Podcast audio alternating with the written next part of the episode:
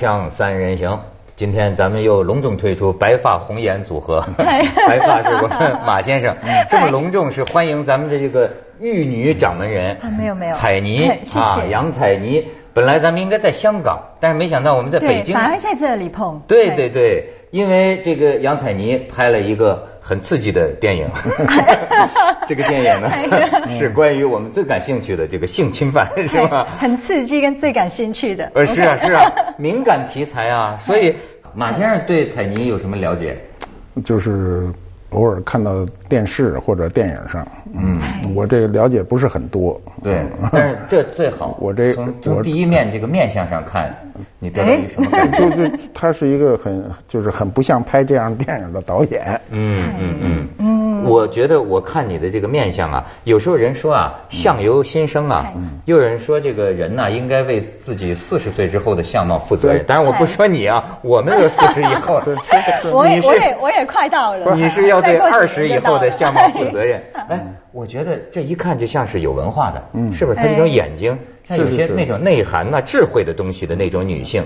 跟读书有关，嗯，跟跟读书思考，所以你知道他的电影里，我觉得也探讨一个问题，我觉得你很感兴趣，就是说被定义，嗯。就是一个人呐、你到底你是什么？你看有人算一种命，就会有三种提问的方式，就比如说让你说出三种动物，这三种动物依次呢是为了说什么呢？第一个呀、是别人觉得你是什么，嗯。第二个呢是你自己觉得你是什么，，OK，第三个呢是这个天命所归啊，上帝知道，事实上你你是是什么，嗯。所以我就觉得这个别人说就是别人定义你。你看，我给你念一个别人的定义啊，哎，也挺有意思，有时候能把一个人勾勒一下，但是你自己承认不承认啊？说杨采妮，一代玉女掌门人，周慧敏的接班人儿，清澈文雅，秀色可餐，香港女演员及歌手，出生于台湾省台北市，父亲是上海人，母亲是台湾人，幼时成长于香港，中学就读于德望学校，十五岁他前往美国念书，三年后回到香港发展演艺事业。然后从事演艺工作六年后，突然宣布隐退，与新加坡男友共同发展形象顾问事业，到最后事业与婚姻全部失败，又回来拍戏。哦，OK，哇，里面很多东西都网上都是啊，都都不是事实，都都不是事实。哎，对对对，没错。那事实是什么？哎，OK，首先啊，先讲一个比较好玩的，嗯玉女那个，我觉得因为刚出道的时候就长头发嘛，嗯而且因为我自己真的比较喜欢笑，所以大家就会给你一个啊。开头这样子，玉女这样，但是我在念书的时候，其实我是运动员，我是玩标枪跟打羽毛球队的。哎呦，怪不得我们觉得真是有点 这种这种标枪。呃精精悍的那种感觉啊。所以当时候就大家叫玉女的时候，我就会，嗯，我真的会看着周慧敏，觉得她才真的是很斯文，就是她是真的很斯文的，然后是大家看到她真的很想保护她的那种，所以我当时是觉得，嗯，怎么会这个这个称号也在我身上？后来我就觉得其实也无所谓，因为反正我我还是会过着自己。就是自己真正的那个性格走的路，所以我就没有太理这种称号的。哎，太了。所以马先生，你知道吗？这就是说，有时候一个人啊，一辈子啊，你想别人的就说我，有时候曾经这这么多年，有时候我是拉皮条的嗨，有说什么天下第一黄，然后你要是做一个法制节目呢，又有人说我是包青天这样对，但是哪个都不是你，可是你自己觉得这个很好玩，你一直就在被别人这样论定着。那这个这就是今天的社会的一个特点嘛。你这个尤其这种媒体这么发达，尤其这种媒体呢，它帮你库存，这个很可怕。就是它这些资料是它帮你库存的，嗯对吧？过去没有库存，都是你记在脑子里，你对这个人什么印象？今天你对这人不了解没关系，你去搜索一下，这个人哒就跳出来了，你是个什么样的标签？这个标签都是别人帮你定的嘛。哎，对，对啊。这个库存是随时可以调出来的，很可怕。但是我又觉得很，其实这个也很正常。我觉得每一个人跟一个人碰面的时候，很容易就会有一个先有一个印象好像你刚刚讲说啊、啊，你你问就是问老师说，看到我的时候看我的面相，会觉得我是一个怎么样的人？我觉得每个人很容易就会先有一个是对感觉先。然后如果有机会有这个缘分再认识下去的，就会多了解一点。你觉得在你身上，你的这种感觉常常是就事后应验，常常是准的，还是常常是不准的？我觉得通常是对的，但是我不敢担保，再过了几年，我们再走在一起的时候，可能他有一些改变了。啊，所以他还是直觉好。嗯，所以这就是说到他拍这个电影啊，《圣诞玫瑰》啊，《圣诞玫瑰》也是感觉就是这个女病人坐在轮椅上的桂纶镁，嗯，被这个张震给性性侵犯了。张震是 演的那个角色，对被，张震演的那个角色，要不然八卦八卦新闻又有事干了哈。但是哎。郭富城不干了，是吧？郭富城开始研究真相去了。这所以这也是一个，就是说，我们并我们以为表面上的那个真相，其实往往不是真正的真相，是吧？所以说，我觉得我们可以先看一下这几个人的关系啊，放一段宣传短片。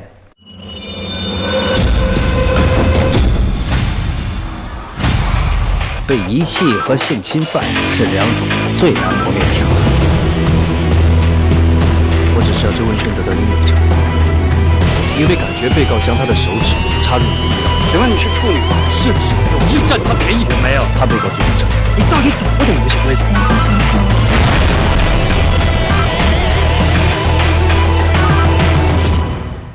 则？哎，我听说这个桂纶镁啊，为了演这个角色，就看了一个星期的。就是性侵犯的这种案例啊，就说看的都崩溃了，就是这失失眠了，最后不止。其实因为当时候，好像你刚刚问我为什么会用了性侵这个题材，呃，你刚才其实也有提到，因为我觉得性侵的题材很很奥妙，通常发生的时候都是当事人跟受害者，然后。之后呢，再出来他跟大家讲的时候，每个人都会讲不同的版本，有一点罗生门。嗯，然后坐在旁边去听这个事情的人，就会因为每个人的性格不一样嘛，每个人看到一个东西，看到一个人的时候，可能会勾起了里面的不同的感觉。嗯，所以就会变成一个，我觉得很多人心里面就是，我觉得我们人很好玩，是我们有这个好像相对的一个一个感觉在里面。是，就是有客观就会有主观，是喜欢不喜欢。我有偏见，跟我有就是很很客观的一个看法。这样，我我其实是想用这个题材来，可能跟观众一起探讨这些人性的感觉。哎，嗯，而且这个题材啊，哎，马先生对这个有研究，业余的，业余的，业余性骚扰爱好者，专业的，专业的是李银河，李银河教授是专业的，我们是业余。你说说你业余之见？他是这样，就是他是实实际上他是人人类的一个动物性的一个体现，就是人类动物性啊，本身就是就是性侵，动物之间就是性侵，呃，先是以以强迫。尽可能让你妥协，这是它的动物性。但但是不幸的是，我们走入文明之路呢，就开始有文这个社会性了。社会性对你这个行为是限制的。我们一般的情况下碰见的，无非就两种，一个是你的社会性和动物性这两个冲突。在社会性中呢，无非就是两种，一个熟人和生人之间，就是这个女孩对熟人和生人之间。嗯，这里最难的就是熟人之间的性侵。单独的，所以基本上没有真相，就是各说各的。如果是生人的，我们看到的大部分的这个性侵案例啊，就包括现在印度炒得很热的这些，它都是生人之间上去就弄，它完全是动物性的。现在我们碰到的最严重的社会问题呢，是熟人之间，这两个人是认识的，有的认识很长时间了，有的是翻旧账的。就是我出来说的这个性侵，并不是。刚才的事儿是好几年前的事儿，是这个就比较麻烦，而且它有很多种这个关系哈。你像你这个电影里边，这个张震是医生，呃，这个这个桂纶镁是病人哈。我有时候正想啊，比如说心理医生啊，是不是会有他们的一个什么守则还是法律？嗯，因为。比如说，如果一个女女人，你像美国那些女人，没事就去找心理医生。嗯，我经常觉得一个女人呐，她到最后是吧，就彻底交枪了。嗯，如果这个心理医生想性侵她的话，这是很容易，太容易。但是你如果这样做了，你是不是这个心理医生要吊销执照呢？是会有这个问题吗？对，而且你刚刚在你刚刚在举的那个例子，就是说，真的是心理医生的话，因为会去找心理医生的人，他是意识到自己内心有一些。我不用毛病这个字，可可能内心有一些不平衡，嗯对，而他真的很需要就是找到帮助的时候，如果发生是在心理医生上面，而有你刚刚讲的那个那个现象发生的话，我相信那个伤痛是更惨的。比如说那天我们就我就问这么一个问题，因为我们有这朋友圈子里有一位嗯女士就觉得要找心理医生，后来我们就讲啊，嗯，假如说她找着找着，因为会形成依赖，你总去找，总去找，最后很多女病人呢就离不开这个心理医生了。那么好，如果两个人相爱了，如果两个人结婚了，这个事情怎么该怎么说？那他是犯法呢，还是不允许呢，还是可以呢？不不，他这个是这样，就是说，呃，最后的一个最后的一个关系决定以前的关系。以前无论他有多不愿意，他最后是愿意的，前面那个就不存在了，这是肯定的。你这个法律不能追究，这个没法去追究，尤其这种事情，这种这个关键，他这个你你拍的这个故事啊，它有一个前置是这个女孩是坐轮椅是吧？对没错。她是失去能力的人，她跟我们生活中碰到的是比较少的，她是比较极端的。嗯。啊，比比比，比如桑兰事件也是，她是比较极端的。这让，我想起桑啊，兰，对吧？嗯。我们现在生活中大量的是，我是一个健全人，他跟他就不一样，所以他的性侵呢，从某种意义上讲，在他在法律上是容易，就法律倾向于他的，就是说倾向于这个女女主角，就是她本身她是一个呃。这个有残疾的人嘛，尤其是行动受碍的人，如果我们生活中碰到的这些就是很健全的人，他再去提这个性侵就非常非常困难。就所谓的我们现在在性侵和骚扰之间还有一道界限，是何为骚扰，何为侵侵犯，这个之间我觉得社会不是很容易解决的。你作为一个女性，在你的成长过程中，我想性侵你可能应该没受到过，骚扰肯定有骚扰肯定有你你会感受到过吗？呃，会。但是我觉得好像你刚刚讲的也很有趣，是因为每一个人对这一条线的定义不一样。说真的，不管女生，公平来讲，我觉得不止女生。老实说，我觉得男生也一定会有被女生就是骚扰，那是这些年的事那是。这些年的事这些年儿。现在越来越多以前以前没有，嗯以前都是这样。因为我我我年轻的时候看过一些这这类的案例。嗯嗯那时候我在农村插队，有知青就是被性侵嘛。他那个性侵以后呢，这个人这个女孩，她那个案例很有意思，呃，非常典型，这么厚，我看了几宿才看完。她跟一百多个人，对，特好看。那时候 你太理解我了，我那时候觉得这比小说好看哎。所以呢，很深的看过这些问题。这个女孩呢，首先按照我们今天的说法，这个这个女人是个很乱的女人。嗯但是她多次报案人家性侵她，对吧？她多次报案人强奸，那时候就讲强奸她。嗯她都会有这个这个这个案例。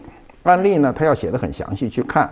那么这里有什么呢？有完全不愿意的，是他的哎；有半推半就的，就是你他说他不愿意，那男的说他是愿意。嗯啊，是吧？另外一个呢，那男的认为前一次你愿意了，你这一次不愿意，哎，他有这个事儿。法律可是说你前面无论多愿意，这次我如果不愿意，如果如果成立，你还是性侵，对吧？只要你跟他就是到目前为止没有法律的婚姻关系，你都属于这种问题。这这种问题在法庭上呢，那就看法官的那种感受。比如那男的说，我跟他都有个几十回了，我都记不住有多少回了，怎么这次就变成强奸了呢？嗯那么你在法庭上怎么能成立这次的强奸？对，对他还有的是玩强奸的，它是种游戏啊对 现在就更难说。但是游戏玩到中间呢，玩大发了，你知道吗？玩的有一方不乐意了，这个情况就更加复杂了。对。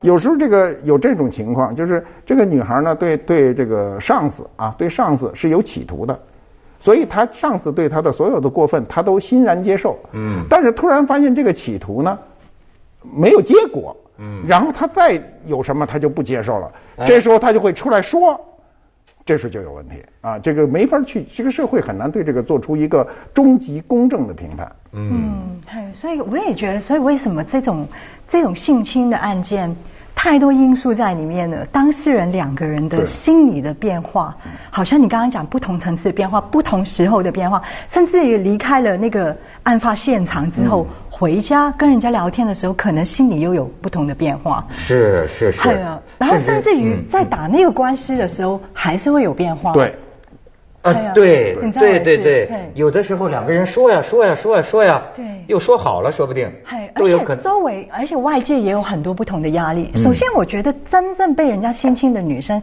敢开口说出来是很勇敢的事情。对，很难很难说这个。是很难，而且她后面的日子，除了说出来，真的把这个东西，因为本来她可能是内心我们在讲的这种是真的被人家性侵的事，嗯我相信他们内心先是个人的伤害，里面的伤害，往后的日子怎么走？OK，好，决定要争取了一个公益，所以不管是什么原因都好，他绝对要争取一个公益的时候，他真的站出来要很勇敢，站出来之后，他还要再面对是群众。社会上面的那个压力，这个啊我还想跟你讨论一下哈，嗯。我我我我觉得啊胡适有一个说法，嗯。就当年在五四我五四运动的时候，很多中国的那种贞操的观念，嗯。女孩子被强奸了，就怎么着没没脸见人了。那么胡适为了让大家不要有这个束缚啊，他曾经演讲啊，他说强奸这个在纯粹物理的意义上、肉体的意义上来说，跟等同于一个人打了我的脸一拳，嗯打了脸一拳。所以他的意思是说，女孩子们不要觉得这个是个什么事儿。可是我后来觉得他说的对吗？就说，比如说咱作为男的哈，咱至少知道你是打一拳，可你打我脸一拳和你打我那儿一拳，他还是感觉不一样对还是感觉。对我我我我就觉得，你比如说这个女性哈，她如果遭到这个性侵之后，嗯她的这个她的这种负担呐、或者这种羞辱啊，有多少应该归罪于文化？就是比如说，如果我没这个文化，是不是他会理解的更轻松一些？就说啊，我就是被人揍了一顿这就相当于说我就被人打了一顿，别的没什么。他动物界没有这个事儿，动物界撑死了就跑了，要不然我要跟你干，嗯，你干不了，动物是干不了。如果不去配合，不去不不去顺从于就是雌性不顺从于雄性的话，你这个事情往往是做不成的。我们想强奸还强奸不成哎强奸不成，那难了，那 难了。啊，只有人呢。哎，你你怎么看我刚才说的这个？就女性的这种感受？的确，我我明白，好像动物会有动物界的那种感觉，这样子，嗯或者他们之间的交配的，或者是这个。但是我觉得，因为我们人生，我们生出来就是就是人，然后我们本来就是对一些东西有一些微妙的感觉，很真实的，所以可能好像尤其是女生，可能在这种情况之下，真的是那个嗯、呃建建立在一个。